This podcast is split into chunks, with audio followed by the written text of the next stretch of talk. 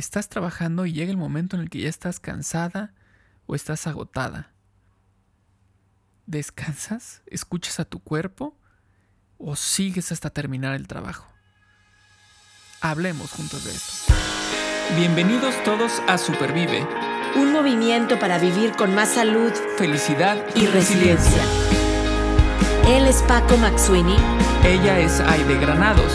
Y juntos y juntas hablamos de esto.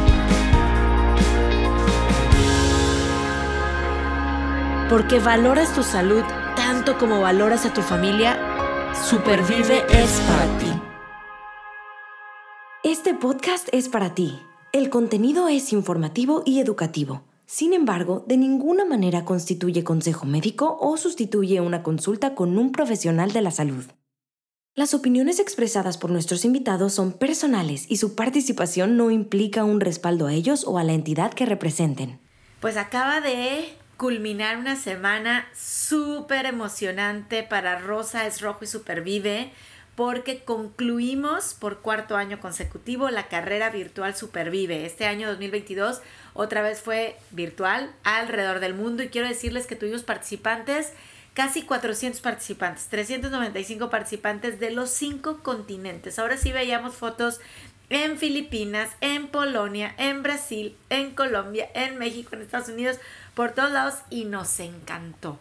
Y este tema de por qué nos encanta tanto hacer esta carrera virtual Supervive cada año es porque creemos que la actividad física, ¿verdad? Este, este ejercicio suma bienestar a nuestras vidas y lo vemos y lo escuchamos de la gente que está participando. Entonces, creo que queda como anillo al dedo que en este episodio estemos platicando justamente de actividad física y productividad. Mucho de lo que hemos estado probando la semana pasada al caminar, al correr, al andar en bicicleta, eh, en familia, en comunidad. Así es que, Paco, ¿cómo estás? Muy bien, muy bien, muy contento, eh, impresionado de lo que acabas de platicar con respecto a los cinco continentes en esta actividad tan padre, tan significativa que, organizan y que, y que, bueno, seguramente generó mucha satisfacción a más de una persona. Exacto, exacto, Paco. Y, y qué mejor que hoy en este episodio sigamos o continuemos hablando de cómo crear este importante hábito y cómo sostenerlo, ¿verdad? Porque es tan importante esta actividad física y quiero platicarte de nuestro invitado en este episodio. Déjame te platico de él, Paco, para darle la bienvenida. Él es profesor, profesor investigador de la Universidad Autónoma de Aguascalientes en el Departamento de Sociología y Antropología. Doctor en estudios laborales por la Universidad Autónoma Metropolitana. Es miembro del Sistema Nacional de Investigadores Nivel 1, líder del cuerpo académico Trabajo y Relaciones Sociales, es secretario técnico del doctorado interinstitucional en Economía Social y Solidaria. Octavio Maza ha participado y coordinado proyectos de investigación sobre temas laborales y pobreza. Ha publicado diversos libros, capítulos de libros sobre temas de informalidad, precariedad laboral en la industria del vestido en México y sobre la relación trabajo, ocio y deporte.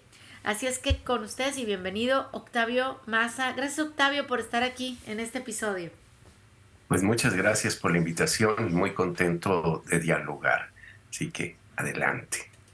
Muy bien, muy bien. Muchísimas gracias Octavio por estar aquí con nosotros para platicar pues de esta interesante relación eh, entre la actividad física, el trabajo, eh, y como decía el ocio, por ejemplo, ¿no? Eh, vamos a platicar sobre esto y me gustaría empezar con esto. A ver, todos sabemos que, o estamos muy conscientes de que actualmente el progreso tecnológico pues nos, nos, nos ha transformado en, en, la parte laboral, en el aspecto laboral. Y si hablamos de la pandemia, pues todavía más lo, lo, lo marcó, ¿no? Esta cuestión del eh, llamado home office, en el que pues no hubo mucha opción para muchas personas más que regresar a casita, guardarse ahí y hacer todo mediante tecnología.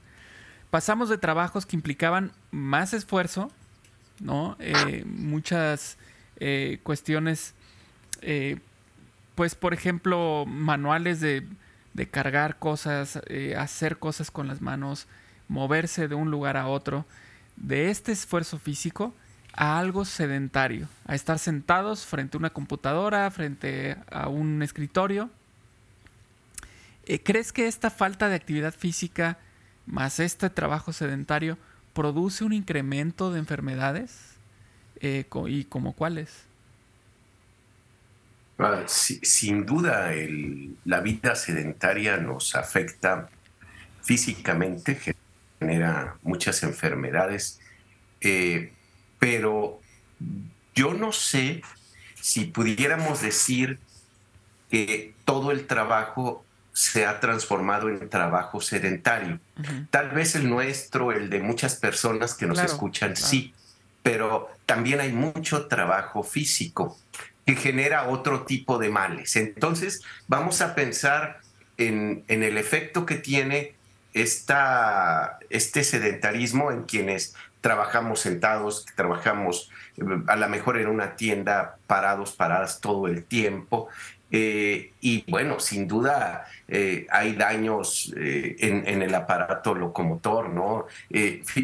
Nosotros hicimos una encuesta con estudiantes y profesores de nuestra universidad sobre los efectos de la pandemia en, todos, alumnos, profesores, y, nos los profesores nos decían, como tengo que estar sentado toda la clase, me empiezan a doler las rodillas, ¿no? Y entonces hay, hay, hay, muchos tipos de afectación eh, en los ojos, el estar viendo la pantalla todo el tiempo, eh, en las manos por los teclados, eh, pero, pero yo creo que en buena medida quizá lo, a lo que le tendríamos que poner mucha atención también son los problemas emocionales, ¿no? Es decir, esta, este agotamiento que no solo es físico, sino también es... Eh, eh, psicológico, emocional. Y entonces, vamos, tenemos, lo, lo, he comentado en diferentes eventos, pero a mí me tiene sorprendido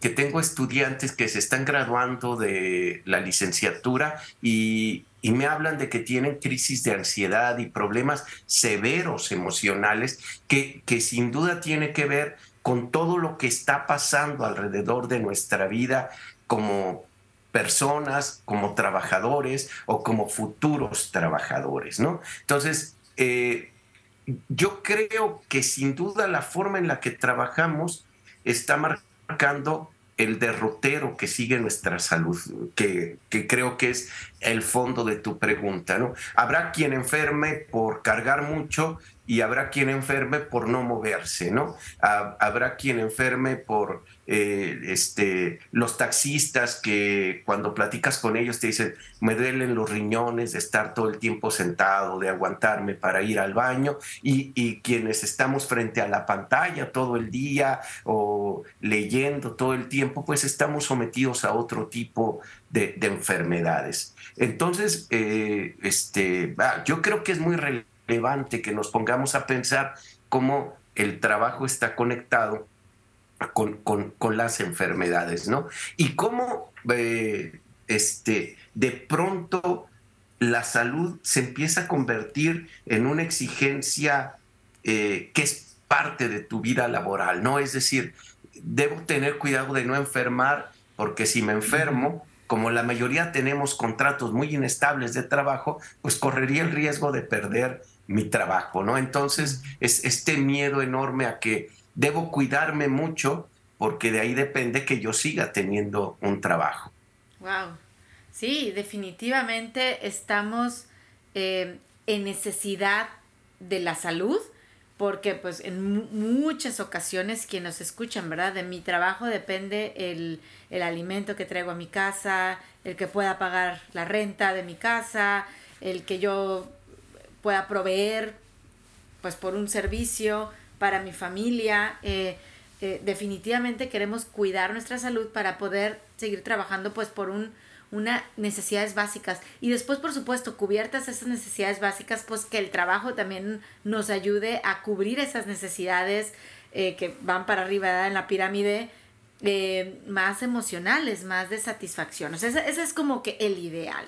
Pero, pero Octavio, quiero, quiero regresar al, al, tema de que estás hablando de trabajo físico o intelectual, independientemente. Y sabes que me hiciste pensar y sentirme cansada, ¿ok? Hablando de, perdón, o sea, el taxista, tienes razón, el taxista está cansado todo el día, le duele los riñones no puede ir al baño, el que está en la tienda parado todo el día, el maestro o ahora virtualmente sentado todo el día, etcétera. Podemos cansancio físico, ¿no? Y cansancio mental. Eh, y entonces podemos estar pensando que vivimos en una sociedad cansada. Eh, ¿Cuántas veces no escucho el, los papás que llegan. Mis amigos hacia la casa y es que estoy cansado, a punto de tirar la toalla, el famoso en inglés que llaman el burn out, o sea, estoy, ya, ya no puedo más, tiré la toalla, estoy, la, la cuerda está a punto de romperse, entonces... Eh, hay, hay por ahí un, libro, una filosofía, ¿no? La, sociedad del cansancio de, de, no sé si lo estoy pronunciando bien, Byung Chul Han. Eh, Estamos viviendo en esta era de personas trabajadoras pero constantemente cansadas, agotadas. ¿Es así como vivimos? ¿Es así como podemos o, podemos revertir esto? Yo, yo digo que sí, y, diría que cuando menos eso, ¿no? Es decir, eh, a, mí, a, mí, no me gustaría que esta fuera una charla así como muy deprimente, pero este... Eh, o sea, al final tendremos que pensar en cuáles son las alternativas. Eh, pero, pero me parece que un grupo de trabajadores, siguiendo con esto que decíamos al principio, estamos sometidos a la exigencia permanente de la productividad, una exigencia que, que va más allá del alcance de las personas. Eh, como, como, como el tema lo vamos a conectar con la actividad física, de ahí, de ahí viene una idea de la pregunta de, ¿es posible, es, es cierto esto de que todo, se puede? Es decir, eh, es con que yo me lo proponga lo voy a lograr, pero en el camino de lograr todo esto que yo me propongo, la pregunta es, ¿dónde queda este cansancio del que estás hablando, no? El cansancio que sentimos eh, de atender una tienda, de manejar un taxi, de, dar una clase, de atender muchas juntas, eh, de, después de trabajar llegar y ayudar a los hijitos a la escuela. Y no me estoy quejando de esto, simplemente hay que entenderlo porque con lo, con lo último que hemos trabajado en, en nuestros proyectos de investigación, a mí me queda la idea de que algo que tendríamos que aprender a reconocer es el cansancio y el y el límite que, tiene el propio cuerpo, ¿no? Y, esto, por ejemplo, me genera grandes debates con, con los diferentes entrenadores que he tenido de los deportes, ¿no? El del gimnasio, el entrenador del... Eh, cuando estaba corriendo, que decían, no, no hay límite. O sea, vamos, yo creo que sí hay límite, que hay que hacer las cosas y hay que hacer más y hay que disfrutar el deporte y hay que hacer el trabajo porque tenemos que llevar la comida a la casa, porque nos realiza, pero también hay que entender cuál es, cuál es el límite, ¿no? Y quizás sería algo que nos podría salvar, decir, aquí ya no voy más, ¿no? Eh, recientemente, como creo que ha empezado a aparecer este discurso del del discurso del ya no más, ¿no? Este, eh, creo que es Bumburi quien sacó la canción de los términos de mi rendición, donde dice, ya me di cuenta que no hay más.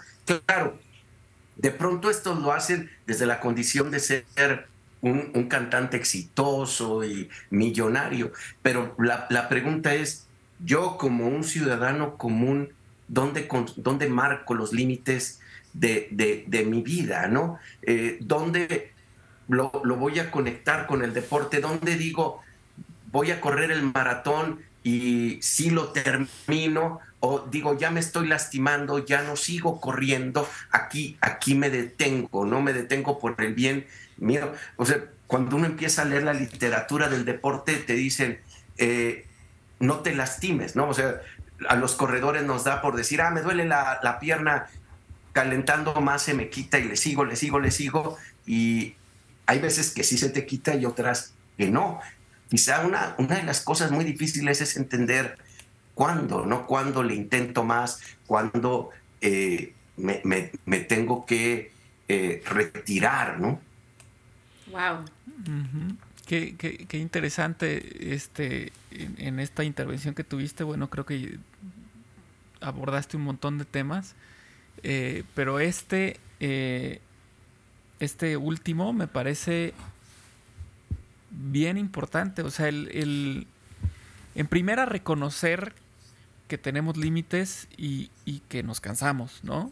En primera. O sea, reconocerlo, aceptarlo e incluso decirlo, ¿no?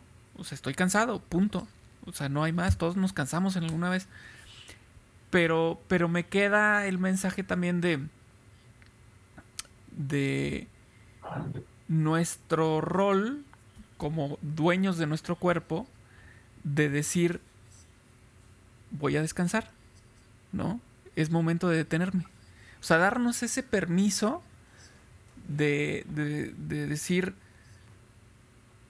en un día de trabajo muy pesado, eh, llega la tarde y poder decir, ya, hoy me voy a sentar a leer un libro, estoy cansado, me quiero desconectar.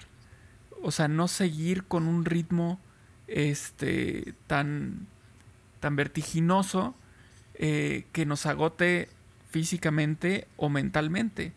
Porque evidentemente para el siguiente día, pues vamos a tener acumulado un cansancio. Si no le dimos paz a nuestro cuerpo, pues vamos a empezar a acumular este cansancio de forma que, como decía Aide, este, pues así es como estaríamos constantemente agotados o nuestra sociedad estaría o se presenta agotada, ¿no?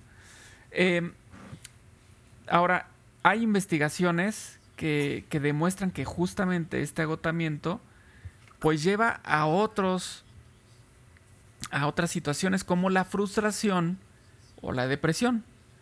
Y, bueno, me gustaría eh, platicar un poquito más sobre esto, cómo, cómo, es, cómo es esto. Me queda claro que, por ejemplo, ahorita lo que decías tú con respecto a la literatura, y de que, bueno, pues eh, te dicen, eh, no te canses, ok, ahí está la teoría, pero luego volteas hacia la práctica y te dicen, no, órale, dale, córrele y, y no te detengas y tú puedes. Y, y, y para mí ahorita el pensamiento que vino es, pues resulta que ese maratón no lo terminé porque yo me sentí cansado, ya me estaba lastimando, decidí detenerme.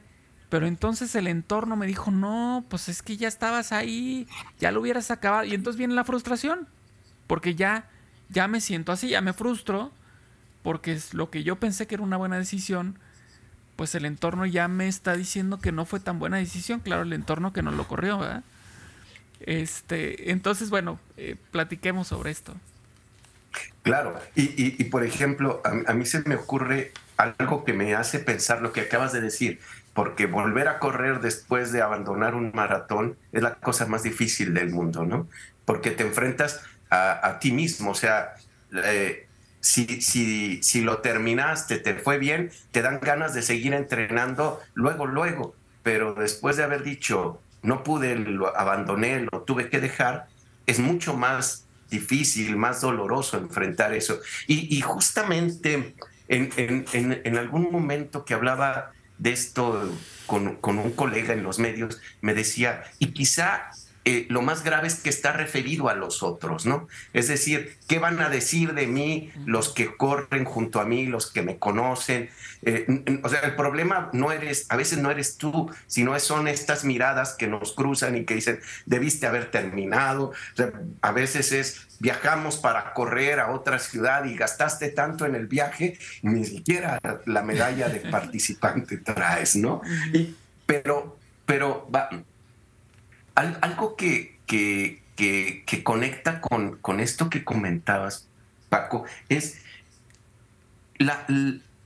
uno de los planteamientos que se hacen en esta línea de la sociedad del cansancio es que nos enfrentamos a jornadas que son infinitas. Y es decir, puede ser que yo termine mi horario y diga ya no voy a trabajar, pero como está estructurado nuestro trabajo nunca se acaba. Y, entonces e, esto es quizá lo más agotador, que no puedo decir, ya terminé todos mis pendientes eh, y entonces ya puedo descansar. Es cuando estás terminando unos pendientes aparecen otros y siempre hay más pendientes. Entonces, e, esto, esto, esto tiene una afectación a nivel subjetivo, ¿no? Es decir, porque entonces nunca me puedo sentar a descansar, pero yo lo pondría en estos términos, nunca me siento digno de descansar, ¿no? Y, por eso el ocio se vuelve un tema tan relevante, porque el ocio, que se supondría que es este tiempo libre que tengo fuera del trabajo, lo, lo, lo que lo que en los proyectos que estamos haciendo nos aparece es que justamente se vuelve parte del trabajo. Eh, la, historia de este proyecto de investigación es que cuando yo empecé a correr, de pronto dije, bueno, ¿y por qué la gente corre? O sea, ¿por qué corremos? ¿no? ¿Por qué nos metemos un maratón y nos vamos a dar la vida en, esos 42 kilómetros? Y, y entonces hicimos, empezamos a hacer unas encuestas y nos aparecía que había razones diversas, pero llamaban mucho la atención aquellas de corro porque me hace más productivo. Y, muchas estaban relacionadas con el trabajo. Y pues entonces el tema de investigación de muchos años era el trabajo, eh, era una conexión maravillosa. que además me di cuenta que yo lo decía, ¿no? Este, corro y me dan más ganas de trabajar, etcétera. Pero aquí la pregunta es, ¿cómo es posible que lo que estoy haciendo en mi tiempo libre resulta que lo estoy usando para el trabajo? Entonces, esta idea del tiempo fuera del trabajo va quedando anulada y, vuelve a la cuestión emocional que era, que era tu pregunta, ¿no? Es decir, si, si yo hacía esto porque me sentía muy feliz y de pronto empiezo a meterle la misma lógica de la productividad y la misma lógica de esto me sirve para trabajar algún, algún artículo de, España decía, casi como recomendaba a las empresas que sus gerentes fueran maratonistas, porque si alguien hacía un maratón o hacía deportes así de alto de alta exigencia, se volvían personas que decían, si venzo esto, venzo cualquier obstáculo, ¿no? Es decir, esto me hace más productivo, más arrojado, más osado. Y, entonces, eh, eh, lo, lo, que a mí me parece sorprendente es que no dejamos de hablar del trabajo. Y, y, cuando era un espacio libre, de pronto resulta que es para trabajar, por el trabajo. Y, y esto, esto indica que es una lógica, una racionalidad del trabajo que va invadiendo estos espacios que podrían o deberían estar libres de eso. Y evidentemente tiene un efecto emocional, ¿no? Tiene un efecto en la frustración, en la depresión. Y un poco tratando de, bordear esta pregunta que tú hacías, yo diría, bueno, ahora es, y además creo que siempre lo hemos oído, ahora que cuando estás joven, ponte a trabajar, eh, no importa que no duermas, eh, mil cosas. Entonces tenemos cada día más jóvenes infartados, este, con, con ansiedad por el trabajo.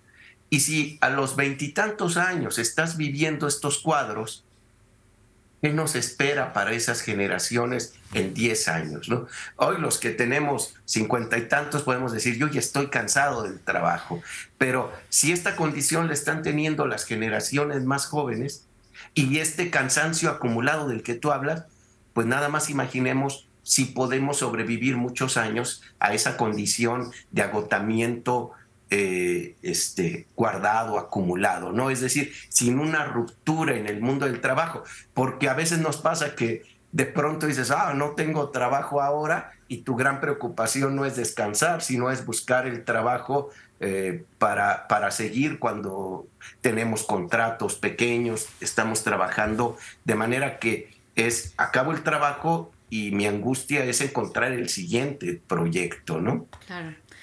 Oye, me, hiciste pensar, Octavio, en...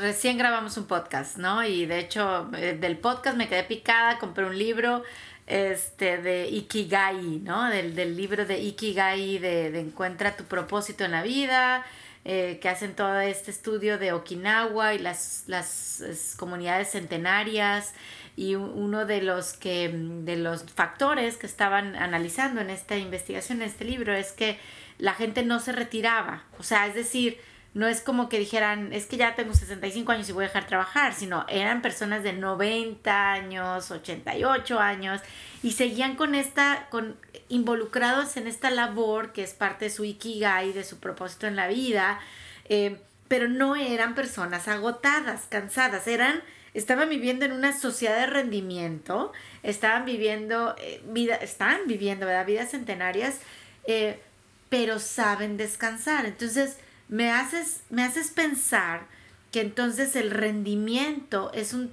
tema muy personal, es decir, ¿quién define que yo esté rindiendo o no? La persona que está corriendo conmigo y la mirada que me dice ahí de no terminaste en menos de seis horas, o yo que conociéndome, estoy hablando de un tema físico ahorita, ¿no? El maratón, y hice mis, en inglés, accommodations, que dice, ¿no?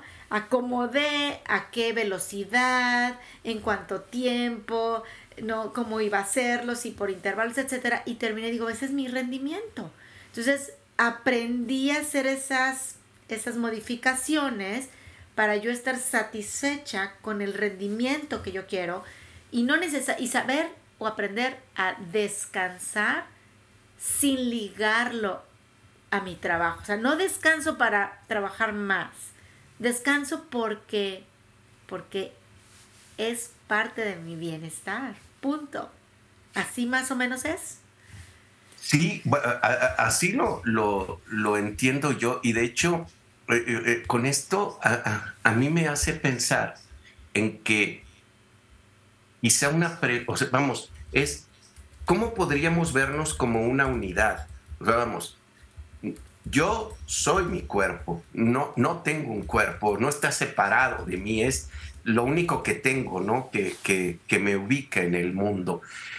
Pero últimamente con algunos proyectos de, los estudiantes que trabajan con nosotros, aparece esto que, que, el feminismo trabaja mucho de los eh, trabajos de cuidado. Pero a mí, a mí me gustaría abordarlo como, bueno, Finalmente, si yo, un varón que tiene hijos, tiene un hijo pequeño, decide dedicar tiempo a cuidar a sus hijos, no estoy siendo improductivo. Estoy siendo productivo. Es decir, eh, eh, pareciera ser que, que, hemos enganchado brutalmente la, la idea de la productividad digamos, la idea de la vida, de la buena vida, la productividad. Y entonces, eh, en, este sentido, creo que nos perdemos porque la lógica es ser productivo. Yo, yo recuerdo desde que era niño, era ponte a hacer algo productivo, ¿no? Y, este, y, ya con los muchos años digo, bueno, ¿y qué hacer algo productivo? Eh, este, ahora justo con mi hijo estoy preparando una clase que vamos a dar en su escuela sobre Leonardo da Vinci. Y, la historia de Leonardo da Vinci era bien interesante porque el, el, tipo trabajaba mucho un rato y después se ponía nada más a ver. Y entonces ese nada más a ver genera uno de los genios más maravillosos de la historia. Pero, ¿qué tanto hoy tenemos tiempo de ponernos a ver? O sea, y, estamos con la pantalla, con el celular que nos impide ver lo que está pasando luego en la cotidianidad, ¿no? Entonces, eh, yo, yo, yo creo que eh, sí es una, una reflexión fundamental el cómo ordeno mi vida, cómo estructuro mi relación con, con la exigencia de la productividad, pero hay, hay, de pronto se habla de esto que parece un lugar común de hay que trabajar para vivir, no vivir para trabajar, pero tal vez esto lo resuma, ¿no? Es decir, eh, yo tengo mucho trabajo que hacer, pero este trabajo, digamos, no es como lo vimos en el marxismo tradicional, eh, tengo una casa para poder seguir produciendo y tengo una pareja que ordena la casa que no es así, pero este, eh, digamos, es yo trabajo para vivir, para tener a mi familia, para poder atender a mis hijos, para poder estar en mi casa. Quizá esa fue una de las grandes lecciones de la pandemia cuando tuvimos la fortuna de que nos regresaran a la casa y nos diéramos cuenta que teníamos casa, ¿no? Y que la casa tenía espacios a los que nunca podíamos asistir porque nuestra jornada estaba fuera de casa, ¿no? O sea, ni siquiera podíamos estar en los lugares. De pronto era esta reflexión de, bueno, ¿y para qué quiero una casa y arreglarla y ponerle un jardín si no tengo tiempo ni para regar el jardín, ¿no? Así es. Ah, mira, llegó el jardín a la, plática y regar el jardín. A Paco le encanta, a Paco le encanta regar el jardín, lo hemos hablado en muchos episodios. Sí. Este, y fíjate que, que eh, esta siguiente intervención mía iba en torno a ese, a ese tipo de cosas, justamente. Eh, que hace, hace un momento eh, se tocó el punto del ocio. Y mm, se ha estado hablando de actividades fuera, entrecomillado, del trabajo, que poco a poco se van yendo hacia el trabajo. Y es que creo yo que, que existe este sentimiento de culpa de no ser productivo, ¿no? Es que tienes que estar haciendo algo. No puede ser que estés, ah, no sé, todas las tardes dibujando garabatos. ¿Qué, ¿Qué, ganas con eso? ¿No los vendes? ¿No, no este, nomás gastas en, en, material, en, ¿sí me explico? O sea, existe como esta, incluso uno mismo de pronto siente culpa de, decir, hoy no voy a hacer nada relacionado al, trabajo, o sea, voy a estar jugando con mi hijo eh, a la pelota. Que sí, evidentemente suma mucho como personas y como relación familiar y todo, pero hasta cierto punto uno puede sentirse culpable de estar perdiendo ese tiempo, ¿no? Porque son horas luz de día que puedes estar haciendo otras cosas, ¿no? Este, y, y esto me lleva em, a, también una reflexión que, tuve hace, hace tiempo y lo platicaba con una este, colega eh, ahí en el colegio, y era con respecto a, a la... Yo le preguntaba, ¿por qué ya no, no se ven tantos filósofos como antaño, ¿no? Como em, de pronto tú te topabas con Aristóteles, Platón, estos grandes filósofos, este, ¿qué hacían de productivo, no? Pues era eso, era darse ese, ese tiempo de sentarse a pensar, a reflexionar sobre las cosas sin estar pensando en que tienen que rendir cuentas de algo a alguien. Eh, y y también me trajo a, la mente esta, esta, historia muy chistosa que, platica Juan Villoro porque su papá eh, era filósofo justamente, ¿no? Y entonces él dice que cuando eh, le decían en la escuela que tenía de, chico que tenían que llevar eh, un escrito sobre una presentación sobre la profesión de su papá, este, dice, pues para mí era un problema, porque yo tenía que dar una, hacer una presentación en primaria sobre, sobre, en la que iba a platicar sobre su papá filósofo. Y entonces le decían, lo preguntaban, bueno, ¿y qué, qué es ser un filósofo? Y él contestaba, bueno, pues un filósofo se dedica a entender el sentido de la vida. Entonces imagínate, o sea, obviamente los niños decían, ¿y eso es profesión? Y es que eso luego pensamos, ¿no? E, eso, eso que, eso que genera. Bueno, pues eso genera, yo creo, las grandes ideas y los grandes cambios en este mundo. Pero, pero de pronto como que sí, estos momentos en los que uno platica como lo estamos haciendo en este momento, pareciera que, que uno avienta este, piedras al precipicio, ¿no? Eh, y en realidad creo yo que son estas piedras que caen en el agua y hacen una onda expansiva y no, no sabe uno ni conoce uno hasta dónde llega esa, esa onda, ¿no? Entonces yo creo que em, algo, algo que me gusta de esta conversación es que nos demos este permiso de, de seguir este ocio que nos gusta, ¿no? Este, este tiempo libre que significa mucho para nosotros. Como decías ahorita, Octavio, esta cuestión de es nuestro cuerpo, es lo que tenemos, es lo que nos ubica aquí. Pues cuidar ese cuerpo con este tipo de actividades de descanso, de,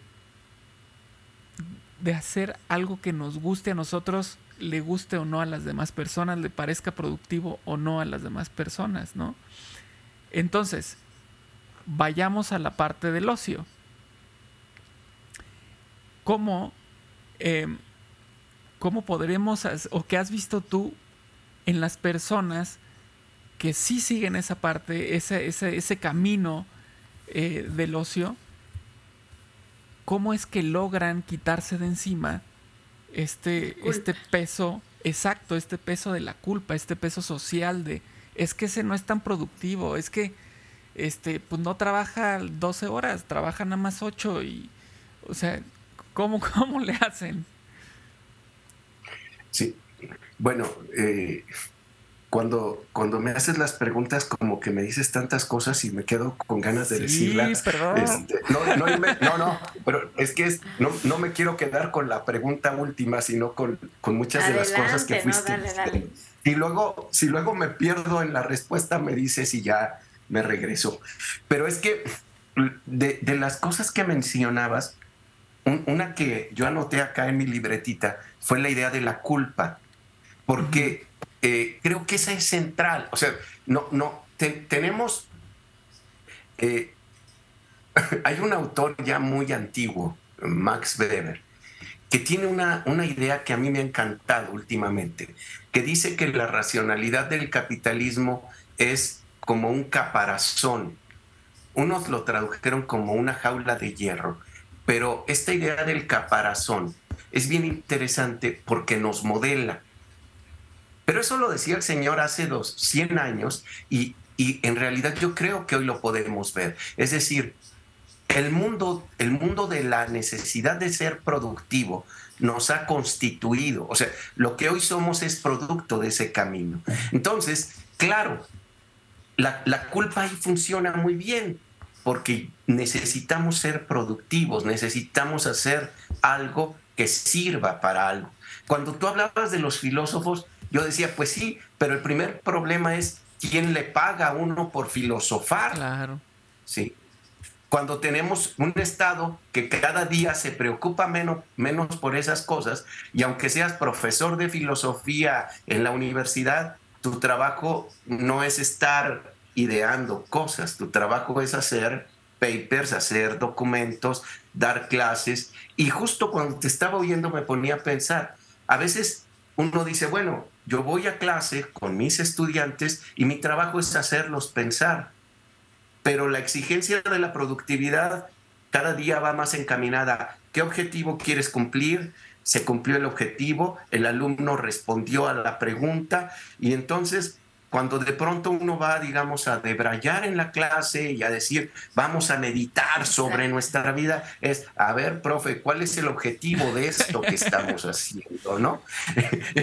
y, tal vez igual, si el alumno te llega y quiere pensar en su vida, tú le dices, a ver, jovencito, ¿esto para qué nos va a servir? ¿No? Entonces, lo, veo como una trampa en la que, en la que caemos eh, todos, ¿no? Y quizá, quizá a mí, se me hace muy difícil pensar en quienes logran hacer eh, del ocio su alternativa, o sea, una alternativa, ¿no?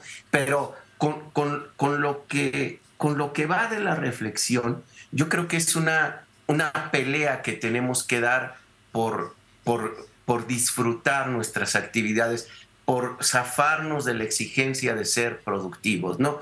Por poder ser padres, madres y decir, me voy a poner a jugar a la pelota con mi hijo y no sentirme culpable, ¿no? Y quizás sea esta lucha permanente contra la, contra la culpa la, clave de, este éxito, ¿no?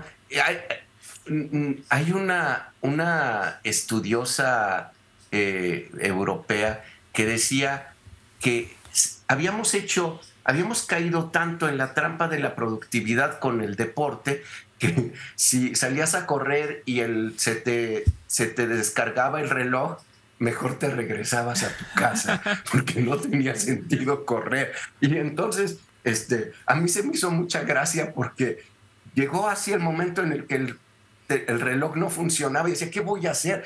Pues, pues nada, o sea, iba a correr, o sea, era una diversión, eh, pero si no estaban medidos los tiempos o la rutina que me había pasado el coach, pues parecía que estaba rompiendo la regla, ¿no? Y, y, quizás sea una alternativa, ¿no? Yo voy a romper la regla, yo como profesor voy a producir no necesariamente lo que me mandan a decir que tengo que hacer, sino hacer lo que yo quiero. Muchas veces haciendo lo que yo quiero, cubro las expectativas de la institución o de las instituciones, pero también cubro mis expectativas como persona, ¿no? Eh, buscando salvarme un poco de esas exigencias que a, veces parece fascinante decir voy a cumplir lo que me están pidiendo, pero este, yo creo que la gran medida tendríamos que ser nosotros, nosotras mismas, ¿no? Sí, sí, qué bárbaro. Eh, en verdad es que, a ver, mencionaste algo al casi al inicio, Octavio, de no terminar este episodio como con queja, ¿no? Y, la verdad es que parte, uno de los valores de Roses Rojo es justamente el pensar en positivo, optimista. Y yo creo que estamos terminando en una nota optimista. O sea, no, por favor, creo que a mí la invitación que hoy nos das y que nos invitas a reflexionar es, y estaba buscando justo la frase aquí, hagamos del ocio algo deseado y no necesariamente ligado a cómo voy a ser más productiva en cualquier faceta de mi vida, como mamá, como trabajadora en Roses Rojo, como voluntaria en la iglesia a la que voy, como miembro de la comunidad. No, hagamos del tiempo libre algo que pueda yo disfrutar sin culpa. Eh, y yo creo que esa es una invitación positiva, optimista, concreta, con la cual nos podemos quedar. Aquí en inglés que de verdad mucho se usa la frase just for fun. O sea, ¿por qué lo vas a hacer? Just for fun. O sea, no, realmente no le busques más pies al gato, ¿verdad? O sea, lo voy a hacer porque lo disfruto. Leer el libro eh, y tratar, a mí me hace esa invitación, tratar de dejarlo no porque voy a obtener algo a cambio. Leer el libro porque voy a dormir mejor, corro porque voy a sentir... Claro, sí hay beneficios que vienen con eso. O sea, yo no yo, yo no puedo decir que no. Me siento mejor, mi cuerpo me duele menos, mis articulaciones me duelen menos cuando hago ejercicio, eh, mi sistema inmune se fortalece. Pero también qué buena invitación hoy nos haces a decir, disfrutemos estos tiempos de relajación por, por amor a uno mismo y a los demás. Entonces, yo, yo, me quedo con eso. Fíjate que me, esto que dices me hace pensar eh, en una amiga que empezó hace muy poco a hacer ejercicio y me decía, es que es una maravilla porque cuando vengo aquí no estoy pensando en el trabajo. Y entonces esa sola posibilidad nos salva. Nos salva porque entonces no, no, no, hay veces que uno está con el niño y está pensando, y tengo que hacer el trabajo y tengo que ir. En cambio, cuando tienes que pensar que sube la pierna, baja la pierna, eh, corre, bla, bla, bla, estás pensando en tu cuerpo, estás pensando en cómo moverlo y, esto a mí me parece que es algo que nos, nos, nos vivifica porque tenemos la posibilidad de salirnos de, ese, de, esa, de esa trampa donde siempre hay que estar pensando en el trabajo. Sin duda, el, el mensaje es, es muy positivo porque es, pues hay que rescatarnos nosotros, ¿no? Hay que hacer las cosas por nosotros, para nosotros, eh, si de pronto hay que abandonar el maratón, hay que abandonarlo, no importa, ¿no? Pero eh, después volveremos, o sea, siempre hay chance. Y si no hay chance de hacer otras cosas, eh, este, con el trabajo mismo, o sea, igual decir, hasta aquí puedo, hoy ya me duelen los ojos, me duelen los pies, los brazos de cargar, este, y, simplemente poder decir, hasta aquí se puede, ¿no? y, yo creo que eso el, reconocer el límite yo creo que nos hace más fuertes. En lugar de, o sea, pareciera un mensaje contradictorio, pero cuando yo entiendo mis límites, sé hasta dónde puedo llegar, cómo puedo llegar. Por lo menos esa es una apuesta para mí en, la vida y en la práctica del, deporte. Claro. Sí, sí, sí, toda la razón, toda la razón. Eh, eh, el conocer nuestros límites nos lleva a, a otro nivel, ¿no? Al, al, al, al darte permisos, al, al escucharte, escuchar tu cuerpo y decir, bueno, ya, por ahorita, ya, no estamos diciendo ya nunca más, este, soy un perdedor, nada, nada de eso. Eh, simplemente estamos diciendo, en este momento, este día, a esta hora, decido yo terminar este, esta actividad. Ya después, como bien dices, habrá momentos para continuarla para hacer algo nuevo, para hacer algo diferente. Y es más, yo creo que muchas veces nos ha pasado que estamos en el trabajo haciendo algo y no nos sale, no nos sale. Por ejemplo, yo que luego estoy ahí en el trabajo con cosas de programación y no te sale, no te sale, no te sale. Te vas hasta de malas, ¿no? Cansado, agotado mentalmente, de genio. Pero al otro día cuando regresas, lo agarras y pum, te sale la primera. ¿Qué pasó? ¿Quién sabe? En ese momento ya estaba ciclado, ya la idea no, la neurona no funcionaba. Necesitabas ese descanso. Necesitabas que tu mente se despejara para que llegara esta solución, ¿no? Entonces, démonos esta chance de descansar, de, de escuchar nuestro cuerpo y ser más felices con ello, ser más felices con ello. Claro. Oye, quisiera antes de, ya despedirnos y concluir, también hacer un reconocimiento a quienes están escuchando y de verdad lo, vivimos en la comunidad de Supervive, en Roses Rojo, papás, mamás, hombres, mujeres que dicen, pero no, no, no, no puedo dejar de, eh, o no quiero porque pues a veces son situaciones complejas en casa que requieren que esa mujer, que ese hombre eh, siga trabajando aún más allá del límite. Eh, y de verdad quiero hacer ese reconocimiento porque son realidades duras, son realidades que están ahí. Y, yo nada más les quiero decir que recuerden que no estamos solos. Eh, siempre hablamos mucho del tema de comunidad y cómo la comunidad nos ayuda a, a ser más felices y a lograr cosas. Entonces, hay, hay por ahí Adam Grant, que siempre también lo mencionamos mucho, cómo nos demuestra también con sus investigaciones y ciencia que al descansar, al hacer ese alto, vamos a tener la capacidad de producir más. Entonces, sé, porque he estado ahí a veces en ese laberinto de no puedo parar, sin embargo, todos podemos pedir ayuda. Eh, para que tú, quien nos está escuchando, descanses, tengas ese tiempo de ocio, esparcimiento libre, vuelvas a agarrar ese aire que necesitas y, y seguir el camino, ¿no? Que, a veces hay caminos más difíciles que otros. Entonces, no estamos solos.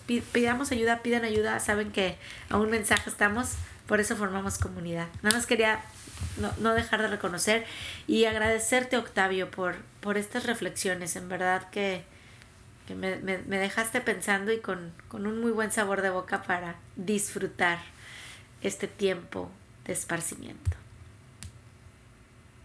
Pues muchas gracias por la invitación y ojalá pronto nos volvamos a ver.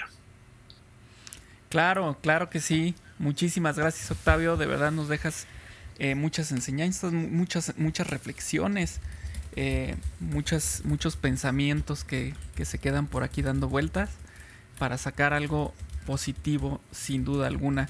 Y bueno, recuerden que nos pueden escuchar en todas las plataformas.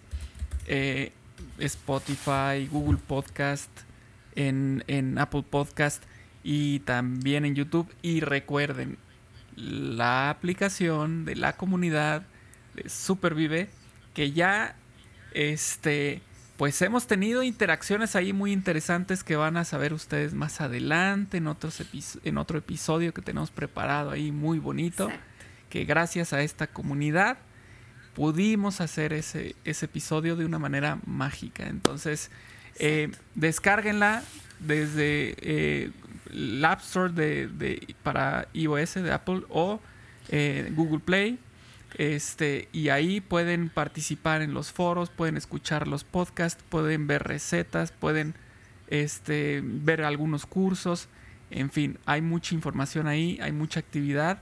y esa actividad la hacen ustedes. Entonces, sigan compartiendo estos, estos mensajes y esta aplicación para que haya más gente que comparta más ideas y crezca esta comunidad.